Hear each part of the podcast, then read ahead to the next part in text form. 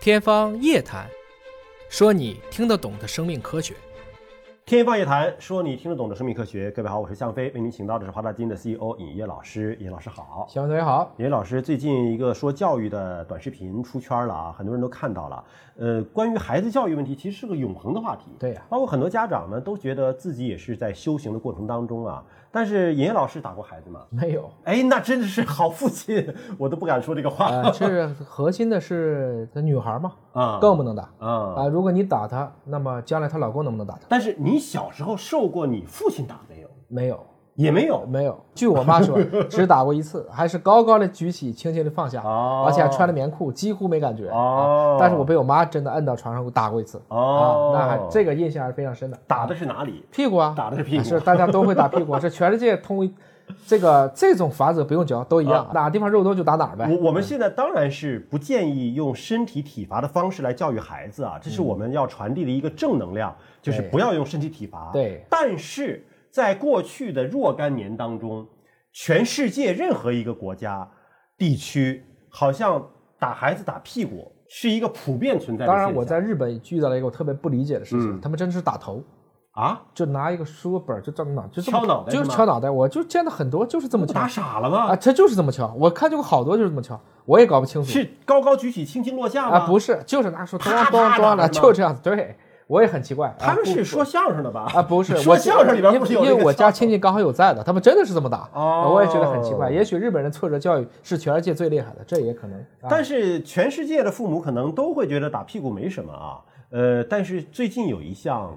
科学调查，对来自于哈佛大学，对他们就专门针对这些被打屁股的孩子和从来没有被挨过打的孩子，通过核磁来扫功能描核磁啊，来看做大脑，对发现什么呢？啊，即便是打屁股，是也会影响孩子的智力发育。对，那我们看到这个新闻，我们就更不能够体罚孩子了，没错更不要打了没错。啊。那么我们先分析一下这样的一个实验是怎么做的啊。这个文章是发表在了这个 Child Development，嗯就孩子发孩育子上。发展，嗯，那么整体来讲的话呢，首先是先统计全世界哪一种体罚最普遍，最后证明打打嗯屁屁股嗯股，百分之四十三，大家都打。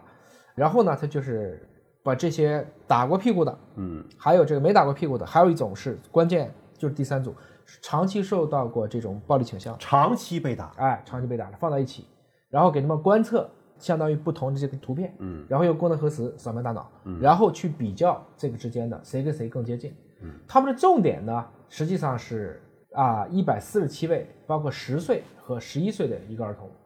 同时呢，他们还发现，在美国的研究当中呢，有一半的父母在过去一年打过孩子，嗯而也有三分之一的父母在过去一周打过孩子。嗯，所以你知道四月三十号有一个特别的日子吗？不打小孩日吗？国际不打小孩日，啊 就是这个意思。这只只一天不打呀，啊，这个就那天不别打了 啊。换言之，我们应该那天讲。哈哈是。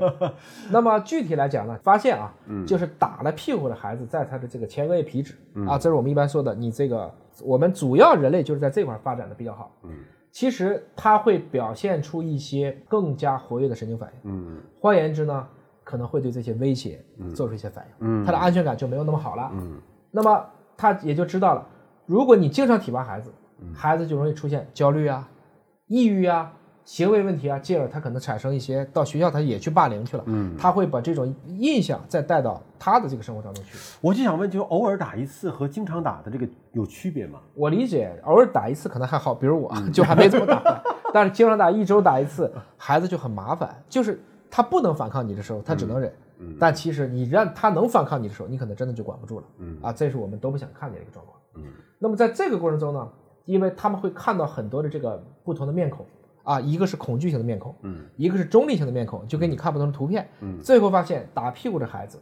和长期受到暴力倾向的孩子，这两种反应是一致的。嗯也就是说，经常打屁股，你觉得不是体罚，但它带来的结果和长期体罚的结果是一致的。从孩子的心理承受上来讲是一样的。对，啊，就是对那些长期可能接受虐待的孩子和可能就是被打屁股的孩子，他们的心理的伤害。看到恐怖照片儿啊，就是打屁股的和长期虐待的孩子几乎一致，而跟没打屁股的孩子比，它有很大的区别。嗯，所以从这个意义上讲呢，不打屁股应该来讲是维持孩子身心健康非常有意义的一个手段。其实我们就是希望科学的数据研究告诉大家，对孩子的智力其实是有影响的啊，所以我们不要用身体的体罚来惩罚孩子，还是要心和心的沟通，而且是要当成成人一样的跟他沟通。他这里面也讲了啊，他嗯可能不适合于每个家庭，但是我们也都知道，其实哪有什么天使的孩子，嗯大家都是熊孩子，嗯都是熊孩子。且不说很多人就是你说的我那个视频，说你的孩子教育怎么样，其实也就那样，嗯关键是你有多高的要求。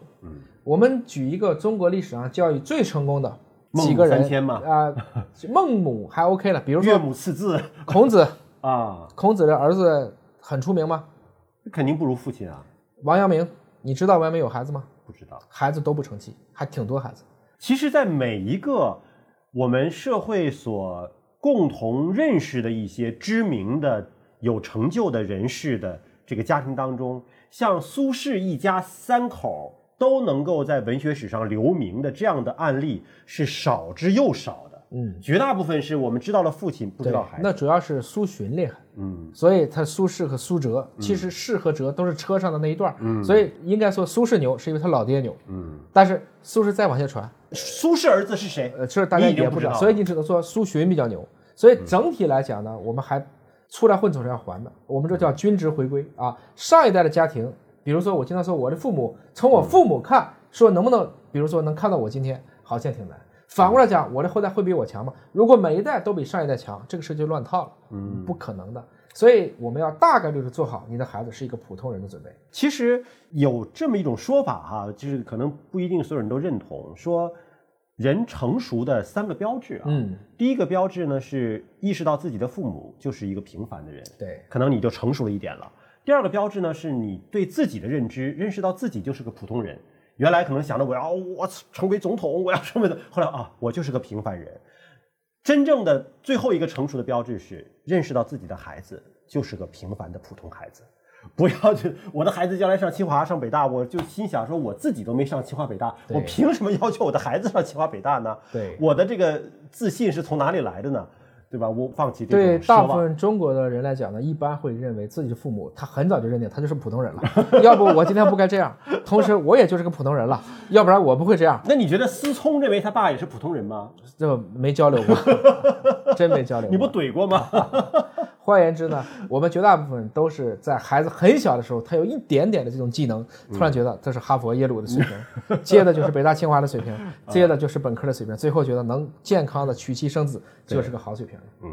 我们降低自己的预期吧，为人父母的预期，同时对孩子还是多一些心灵上的交流，不要这种肉体上的这种打骂的交就你流。你找一个你打得过的人，能打得过你的人，你打呀。那那就不打了。是啊，是啊就你后来发现，你只能欺负